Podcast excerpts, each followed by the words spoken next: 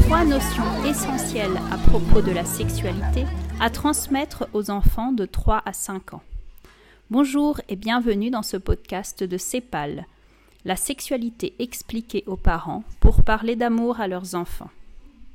Après vous avoir expliqué pourquoi il est important de parler aux enfants dès le plus jeune âge et comment le faire, je vais aujourd'hui vous expliquer plus spécifiquement quoi dire aux enfants qui sont encore petits, de 3 à 5 ans. À cet âge, il s'agit surtout de parler du mystère de la vie et de la beauté de l'amour. Rien ne sert d'entrer, à cet âge, dans les détails mécaniques ou physiologiques. Ils cherchent avant tout d'être rassurés de leur origine, le rôle des parents à, ce moment est de parler à l'enfant de l'amour. L'amour qu'ils ont en couple, l'amour que papa et maman ont pour l'un et l'autre. L'amour que les parents ont pour leur enfant. Maman t'aime, papa t'aime. Et l'amour inconditionnel que Dieu a pour nous. En effet, l'enfant existe, il est sur terre parce que ses parents s'aiment, ou du moins se sont aimés, et surtout parce que Dieu nous aime. Voilà l'essentiel à transmettre à un enfant. Toutes les occasions sont bonnes pour faire comprendre à l'enfant la beauté de la vie et ce don de Dieu. Il s'agit donc de répondre, sans mentir, mais en étant poétique dans les termes employés. Par exemple, voir une femme enceinte peut être une excellente occasion de parler. Votre enfant, par exemple, demandera Mais pourquoi la dame a un gros ventre? Pourrait répondre Parce qu'elle attend un bébé. Mais qui a mis le bébé dans son ventre? C'est le bon Dieu qui lui a donné ce bébé. Pourquoi est-ce qu'il lui a donné un bébé? Parce que lorsqu'un homme et une femme s'aiment et sont mariés, Dieu, qui les aime aussi, veut leur faire un beau cadeau. Alors il leur donne un bébé. De manière générale, ce petit dialogue simple suffira. Un enfant pourrait rajouter des questions comme Mais comment le bébé va sortir? Vous pourrez simplement dire Il va grandir pendant neuf mois. Puis, quand il sera prêt, la maman et une sage-femme l'aideront à sortir. Encore une fois, à cet âge, rien ne sert de donner des détails techniques. S'il insiste pour en savoir plus, vous pouvez à la rigueur ajouter des détails comme lorsque le bébé aura assez grandi dans le ventre et qu'il se sentira à l'étroit, alors il va envoyer un petit message au cerveau de la maman pour lui dire qu'il est prêt à sortir. Faites tout de même attention parce qu'un enfant si petit qui se montre trop curieux à ce sujet a peut-être entendu ou vu des images qui l'ont perturbé. Vérifiez donc ce point en lui demandant pourquoi veux-tu savoir comment il va sortir?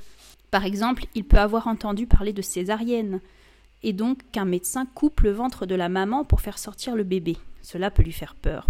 Il s'agit alors de rassurer l'enfant en lui disant que le médecin sait très bien faire son travail et qu'il ne faut pas qu'il s'inquiète parce que le bon Dieu a tout prévu pour que ça se passe au mieux. Et si c'est sa propre maman qui est enceinte, le petit enfant craindra peut-être la mort. Alors là encore, vous devez le rassurer. Mais faites aussi attention parce que si l'enfant pose des questions par simple curiosité, n'ayez pas peur de dire simplement Je te le dirai quand tu seras plus grand. Rendez-vous bien compte qu'il y a plein de sujets pour lesquels l'enfant est encore trop jeune pour comprendre, ou des sujets qui tout simplement ne le regardent pas, comme par exemple la discussion que vous avez avec la voisine, les reproches que vous faites à son frère, ou bien les sujets politiques. Et sur ces points, cela ne vous pose pas de problème de lui dire je t'expliquerai plus tard ou alors cela ne te concerne pas.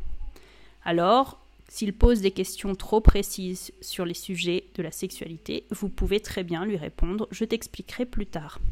Dites-lui aussi qu'il a plein de belles choses et de grandes vérités à apprendre et à retenir à son âge, et que toutes ces questions et ces réponses viendront quand il, quand il sera plus grand. Je vous mettrai en description de cette vidéo trois livres très beaux pour parler de ces sujets avec les enfants encore petits. L'autre point important à aborder lorsque les enfants sont petits est de montrer que les filles et les garçons sont différents, notamment physiquement. Là encore, vous pouvez vous servir des situations du quotidien. Un petit frère, une petite cousine qui viennent de naître, les toilettes publiques, qui sont différents pour les hommes et les femmes. Attention, malgré tout, il n'est pas nécessaire de montrer des images qui peuvent ne pas être adaptées aux tout petits. Ce n'est pas non plus nécessaire d'utiliser des termes scientifiques à cet âge-là, comme pénis et vulve. Utilisez simplement des mots avec lesquels vous vous sentez à l'aise pour désigner le sexe féminin et masculin. Cependant, choisissez des mots distincts pour désigner le pénis et la vulve afin de marquer cette différence, et choisissez des mots qui ne servent qu'à désigner ces parties du corps. Évitez les noms communs de façon à ce que les enfants ne ricanent pas bêtement en entendant dans une conversation anodine et n'associent pas ce mot à la sexualité. Les noms d'animaux ou de fruits sont à proscrire absolument. Mais il est important, j'insiste, de mettre un mot pour parler du sexe de l'enfant, pour qu'il l'associe bien à son corps et à lui-même, de la même façon qu'on nomme son ventre ou ses pieds. Aussi, cela lui permettra d'exprimer facilement s'il a mal à cet endroit, ou bien s'il a subi des attouchements. Retenez bien qu'il est impossible de parler de quelque chose qui n'a pas de nom.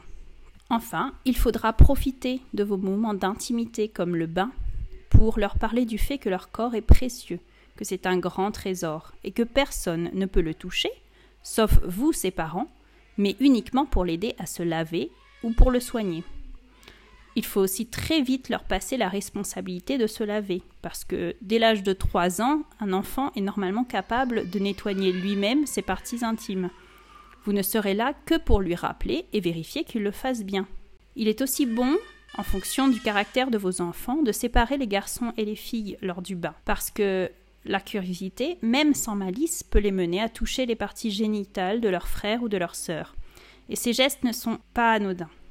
Si vous le remarquez, surtout ne laissez jamais un tel geste passer sans rappeler l'interdiction formelle de toucher le sexe d'une autre personne, car c'est un trésor qui ne nous appartient pas. Dites aussi à vos enfants, dès qu'ils sont petits, qu'ils ne doivent pas montrer leur corps nu en public particulièrement leur ventre et leur sexe. Les enfants avant 10 ans n'ont pas vraiment de pudeur, c'est donc à vous de protéger leur intimité, en leur répétant, quand il convient, qu'ils doivent bien se tenir, ne pas écarter les jambes, ne pas se déshabiller dehors, ne pas lever sa robe pour les filles, etc. Il est bon par la répétition que ces habitudes s'ancrent tôt dans leur esprit, pour qu'elles perdurent à l'adolescence. Je rajoute un petit bonus, très important, parce que je le constate souvent à l'école maternelle aujourd'hui, il n'y a pas d'amoureux ou d'amoureuse en maternelle, ni en primaire d'ailleurs. Ces préoccupations d'être amoureux ne sont pas des préoccupations d'enfant. Ne laissez jamais un adulte demander à votre enfant s'il a un amoureux.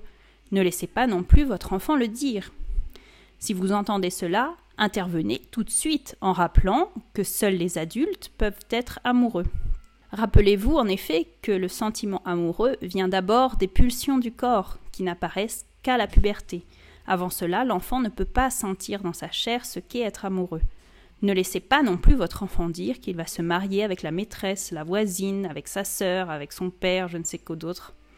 Ces sujets ne sont pas de leur âge. Insistez encore qu'il faut être grand pour pouvoir se marier. Tout ceci n'est pas mignon. Reprenez les parents autour de vous qui laissent faire cela. Ce n'est pas bon pour le développement de l'enfant. Ces sujets sont bien trop importants pour être traités à la légère. Je vous mettrai encore une fois en lien en description un autre livre qui vous aidera à poser les mots justes pour parler de tout cela avec vos enfants jusqu'à 12 ans. Merci beaucoup de m'avoir écouté et abonnez-vous pour avoir les podcasts suivants qui vous aideront à parler aux enfants plus âgés. N'oubliez pas de liker et de partager. À bientôt!